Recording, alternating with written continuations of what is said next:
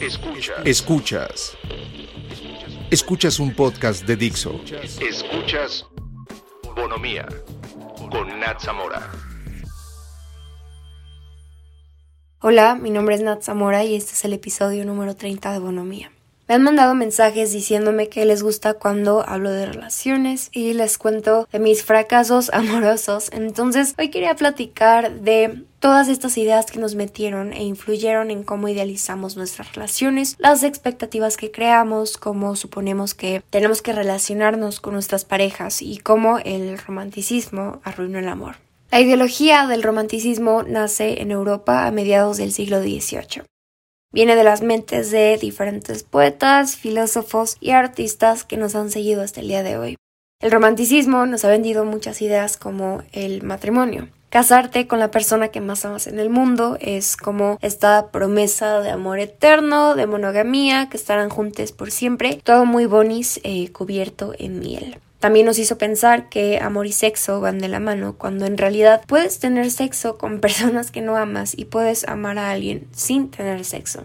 El romanticismo elevó el tener relaciones sexuales como la expresión suprema de amor, que, ojo, lo platicamos el otro día y es completamente personal. Si para ti es algo muy especial, está bien. Si crees que es algo muy casual, está bien. Si no te interesa tenerlo, está bien. Si no lo has hecho, está bien. Pero justo lo que el romanticismo ha hecho es crear situaciones o representaciones muy exactas y cerradas de lo que es amor y cómo deberíamos experimentarlo. El romanticismo perpetúa la idea de que nuestras parejas no se entenderán sin la necesidad de usar palabras. Esta idea de somos el uno para el otro, le conozco tan bien, tengo una gran intuición, sé lo que necesita, cuando lo necesita y no tiene que decírmelo. Y creo que para mí esta es una de las ideas que más conflicto me causan y de verdad en una relación no me puede cagar más el que tienes. Nada debería saberlo, me enloquece. Porque creo que para poder estar en una relación y poder disfrutarla, tiene que haber una excelente comunicación.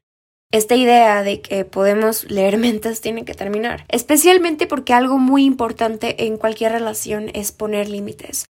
Decir, hasta aquí llego, esto jalo, esto no jalo, esto no me gusta, y el único modo en el que haya claridad es hablando porque muchas veces asumimos lo que nuestras parejas necesitan o quieren basándonos en nuestros propios criterios que hemos aprendido a través de relaciones pasadas o justo de estas ideas románticas. Y por otro lado, el no querer decir nada cuando algo no nos parece, por no querer herir a nuestra pareja, por no eh, querer que tengan una idea diferente de nosotros o porque creemos que esto puede dañar la relación. Entonces nos convencemos de que no queremos mejorar la relación, queremos salvarla. Y creo que esto puede ser un momento de ego generado por la inseguridad de que en el momento que algo no te parezca, tu pareja no va a querer estar contigo. Entonces nos aferramos y dejamos ir lados importantes de nuestra personalidad, de nuestra esencia y lentamente nos empezamos a moldear a nuestra pareja porque creemos que lo que necesitan es estar con alguien igual que ellos. Les voy a contar algo que me pasó. Eh, yo estaba saliendo con esta persona, vamos a ponerle un nombre random. Rodrigo. yo estaba saliendo con Rodrigo sabiendo que quería estar en una relación con él. Y muchas veces uno quiere ser muy casual y muy cool y hacer como que no nos importa nada cuando en realidad nos importa todo. Rodrigo era alguien muy indeciso, un día quería estar conmigo, al otro me decía que no quería nada serio, luego que estaba pensando que podríamos ser novios, pero luego que éramos muy cool para tener etiquetas y que decidir que era su novia era una etiqueta. Entonces, Rodrigo era más grande que yo, entonces ya sabes, morrita de 16 que sale con alguien de 18, eh, cree que tiene que ser súper cool para traerle. Eh, ya hemos hablado de la chica cool aquí, la que le vale madres todo, la que se lleva mejor con hombres, eh, la que le encanta estar en el desmadre, la que le cae bien a todos, la que no es celosa, nadie la lastima, dice que sí a todo. Creo que todas hemos querido ser la chica cool porque nos han enseñado a lo largo de los años que tenemos que estar a la altura, a la disposición para complacer al hombre, pero en fin, el machismo. Entonces, este güey diciéndome, vamos a tener algo casual, no quiero que seamos exclusivos, no quiero ir a tus comidas familiares aburridas, no quiero que me presentes como tu novio, hay que dejar que fluya. No sé si han visto Lady Bird, pero sí, sí, él era mi Kyle. Eh, creo que todos hemos salido con un Kyle. Si no entienden la referencia, básicamente es un super patán. No estás en sus prioridades, solo te quiere para pasar el rato. Todo le da hueva porque es demasiado cool para este mundo terrible. Y me encantaría decir que en ese momento me empoderé muchísimo y le dije, ¿sabes qué? Yo sí quiero noviazgo, yo sí quiero a alguien que le pueda presentar a mi familia, yo no quiero estar con alguien que me trate así. Pero no, adivinen que Doña Pendeja se quedó ahí porque de eso nada, pues eso.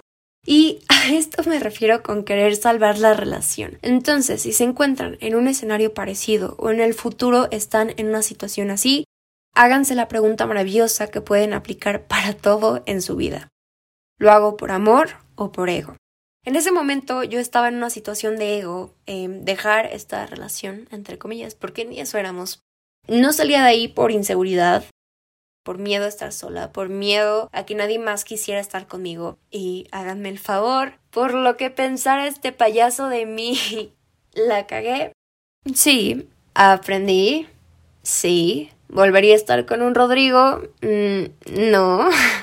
El romanticismo nos ha hecho creer que al estar con alguien nos vamos a dejar llevar únicamente por los sentimientos de nuestra pareja y aparte los vamos a poner por encima de nuestras necesidades y prioridades. También nos ha hecho normalizar que tenemos que cambiar o convertirnos en quien nuestra pareja espera que seamos para que la relación pueda funcionar. Una vez uno de mis mejores amigos me dijo que cuando estás con alguien tienes que pensar como que cada quien es una brújula que apunta a diferentes direcciones. Super cursi su analogía, ya sé, pero escúchenla. Entonces, lo que hace una pareja no es obligar a que ambos apunten hacia la misma dirección, sino pensar qué puedo hacer para que mi pareja logre llegar a su destino y al mismo tiempo yo llegue al mío. No cómo voy a hacer para que ambos apuntemos hacia mi lado o su lado. Lo digo siempre, estar en una relación es compartir un pedacito de vida. Ese pedacito de vida es suyo y puede ser tan especial como quieran. Pero nuestra pareja no puede ser nuestra vida entera. Y eso es una idea que romantizamos sin fin. Si no me quiere, pues me mato. Mm, no. ¿Qué clase de amor torcido te hace creer eso? Son conductas manipulativas que hemos normalizado y las disfrazamos de amor. Es que me dijo que si él no está ahí, no puedo ir wow, me cuida tanto. O los celos es algo que también hemos glorificado.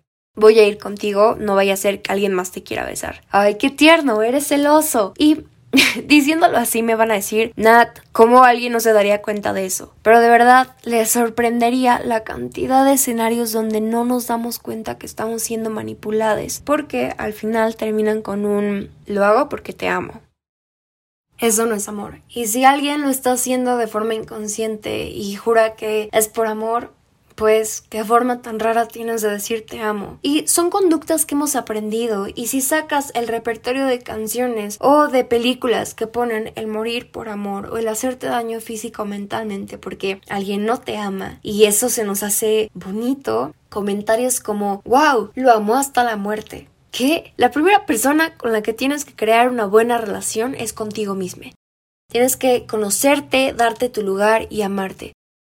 Porque a diferencia de todas las parejas que llegarán, tú vas a estar contigo toda la vida. Mejor trabajar en esa relación antes de querer meterte en otras. Porque el amor propio que tengas es el tipo de amor que vas a esperar de otras personas porque es a lo que estamos acostumbrados. Y todos merecemos un amor sin condiciones, sin chantajes, sin manipulación, sin odio de cualquier tipo porque ninguna de estas cosas, por ponerlas en el nombre del amor, son válidas si hay cosas que no resuenan contigo, si estar en una relación te hace sentir mal, limitada y con miedo, ansiedad, cualquier sentimiento negativo y que aparte eso se vuelva normal dentro de la relación, no tienes la obligación de quedarte. Recuerda que no es una exageración decir que esas agresiones escalan y que esas situaciones se pueden convertir en algo más grande que nosotros. Todo bajo tus propios términos y la persona que va a tener la última palabra siempre eres tú. Y el romanticismo nos ha hecho pensar que no necesitamos educación en cómo amar porque puede ser bastante intuitivo. Y de alguna manera sí, pero si seguimos normalizando este tipo de amor que no es amor, es acoso. Claro que necesitamos educación en cómo amar. Y es que ahorita eh, que lo estoy platicando me doy cuenta de que hay miles de mitos sobre el romanticismo. Digo, ¿cuántas veces nos han querido vender la idea del amor a primera vista? De encontrar a tu media naranja. Esa persona hermosa por dentro y por fuera bueno, hermosa para nuestra sociedad que asume que todos somos hetero, con estereotipos de belleza binarios inalcanzables. Ese tipo de belleza. Entonces, mucho amor a primera vista, pero hay un montón de condiciones que sea un hombre más alto que tú, mamadísimo, con cara atractiva, buena sonrisa, muchachito encantador, caballeroso que... Mm, bueno, podemos platicar otro día más a fondo de esas construcciones sociales de la caballerosidad que también estoy harta. Pero hablando desde mi experiencia, ese es el tipo de pareja con el que me idealizaban las personas que me rodean. Yo soy muy alta, mido 1,80. Entonces, ¿qué pasa con las mujeres altas? Bueno, toda tu vida recibes comentarios innecesarios que no pediste. Yo creo que el que más me puede cagar que me digan es, Así me gustan, grandotas, para que me peguen. ¿Qué? no, güey, deconstruye tu masculinidad frágil y platicamos. Pero justo gracias a estas ideas machistas que tenemos de lo que es ser mujer y de lo que es ser hombre, de verdad, ser una mujer alta aterroriza a los hombres no todos, evidentemente, porque tal vez miden un centímetro más que tú y ya no se sienten inseguros porque igual está esta idea romantizada número 10.000 de que las mujeres somos este ser delicado, bonito que necesitamos, que los hombres nos salven de todo y que una mujer sea más alta o más musculosa o más atlética que su pareja, un hombre cis rompe con el esquema de estas construcciones que hemos creado. Y bueno, pasando la parte física, también se espera que nuestra pareja sea nuestra amante, alma gemela, mejor amiga, familiar, guía espiritual, que hagamos todo juntos, em, que no haya secretos entre nosotros. Y todos estos son ejemplos de lo que hemos estado platicando. Hace una semana les conté de mi amor con las listas. Hago listas para todo, son una extensión de mí. Y digo, creo que esta es una lista mental que todos tenemos y es eh, lo que buscamos física y mentalmente en una persona y esperamos que nuestras próximas parejas cumplan con todos estos requisitos que tenemos en nuestra lista mental. Y he de admitir que he caído en eso muchas veces, pero no podemos esperar que exista esta persona que tenga todo lo que buscamos. Eso es una fantasía, son expectativas mal colocadas. Y yo creo que muchas veces eh, llevan a desilusiones. Y algo que también pasa a mí me pasó, es que las personas con las que estamos en una relación eh, creemos que nunca van a cambiar, que nunca nos vamos a sentir atraídos hacia alguien más. A mí me pasó y creo que ha sido una de mis desilusiones amorosas más grandes. Y es que tuve esta relación relativamente larga porque rompíamos y a los dos meses regresábamos y luego volvíamos a romper y volvíamos a regresar y así estuvimos mucho tiempo. Podría decir que crecimos juntos, justo porque vivimos muchas cosas en diferentes etapas de nuestras vidas, por lo mismo que rompíamos y regresábamos. No es una relación que pueda decir que ya superé. Nat, la enculada aquí en la hora de la sinceridad con los sentimientos a flor de piel. Pero justo creo que lo que tuve con esta persona rompe con el esquema de lo que creemos que es una relación o por lo menos eh, de lo que yo creía que era una relación. Entonces, lo que esto hizo es que Natalia de 18 años se llevara una desilusión amorosa porque yo seguía idealizando a esta persona de la misma forma que cuando tenía 15. Pero la realidad es que las personas crecen, aprenden y cambian y lo platicamos la semana pasada. No es nuestra responsabilidad la idea que alguien más hace de nosotros en su cabeza y no estamos obligados a cumplirla. Entonces, esta idea del amor eterno que hemos romantizado es falsa. No porque no haya amor, sino porque este se va transformando con el tiempo. Entonces, ¿por qué el romanticismo ha sido un desastre para las relaciones? Dejando la parte física, la parte emocional, estar en una relación es un momento espiritual e intelectual también. Es un intercambio de muchos tipos de energía, entonces cuando sumamos romanticismo a nuestras relaciones, elevamos todo. Nos dejamos llevar por ideas estereotipadas y creamos muchas expectativas de nuestras relaciones porque es como nos han enseñado que el amor debería verse, que el amor debería sentirse y muchas veces son ideas basadas en discursos machistas o sexistas, obviamente heteronormados que hemos glorificado y queremos seguir alcanzando estas ideas que nos han vendido como el amor perfecto, pero que en realidad van más allá de las capacidades de una persona común y real. La realidad es que no hay amor malo más el que no nos hace sentir bien, eso sin excepciones. Hay una frase que me gusta mucho que es amar sin poseer, estar sin invadir y vivir sin depender. No hay que llamarle amor a la violencia, no hay que parar de cuestionarnos.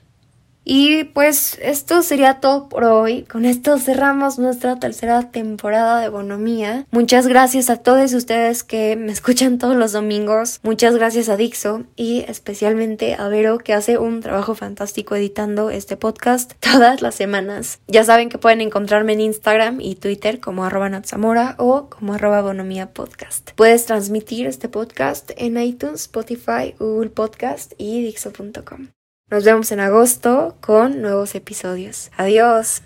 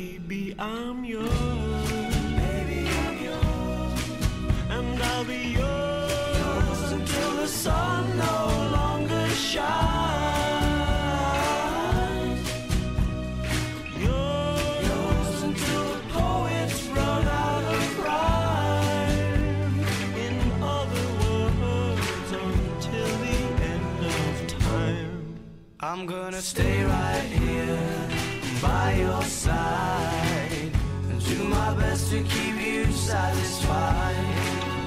Nothing in the world could drive me away.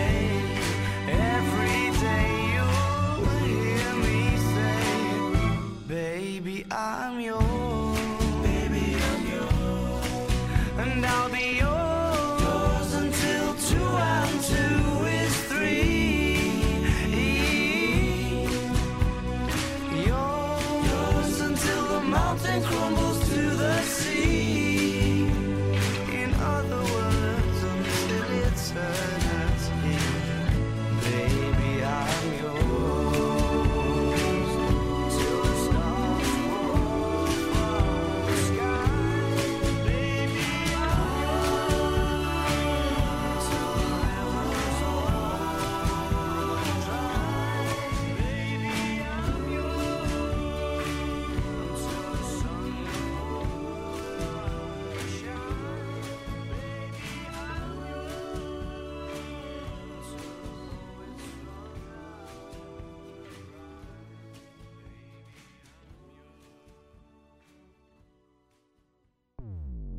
Dixo presentó Bonomía con Nat Zamora.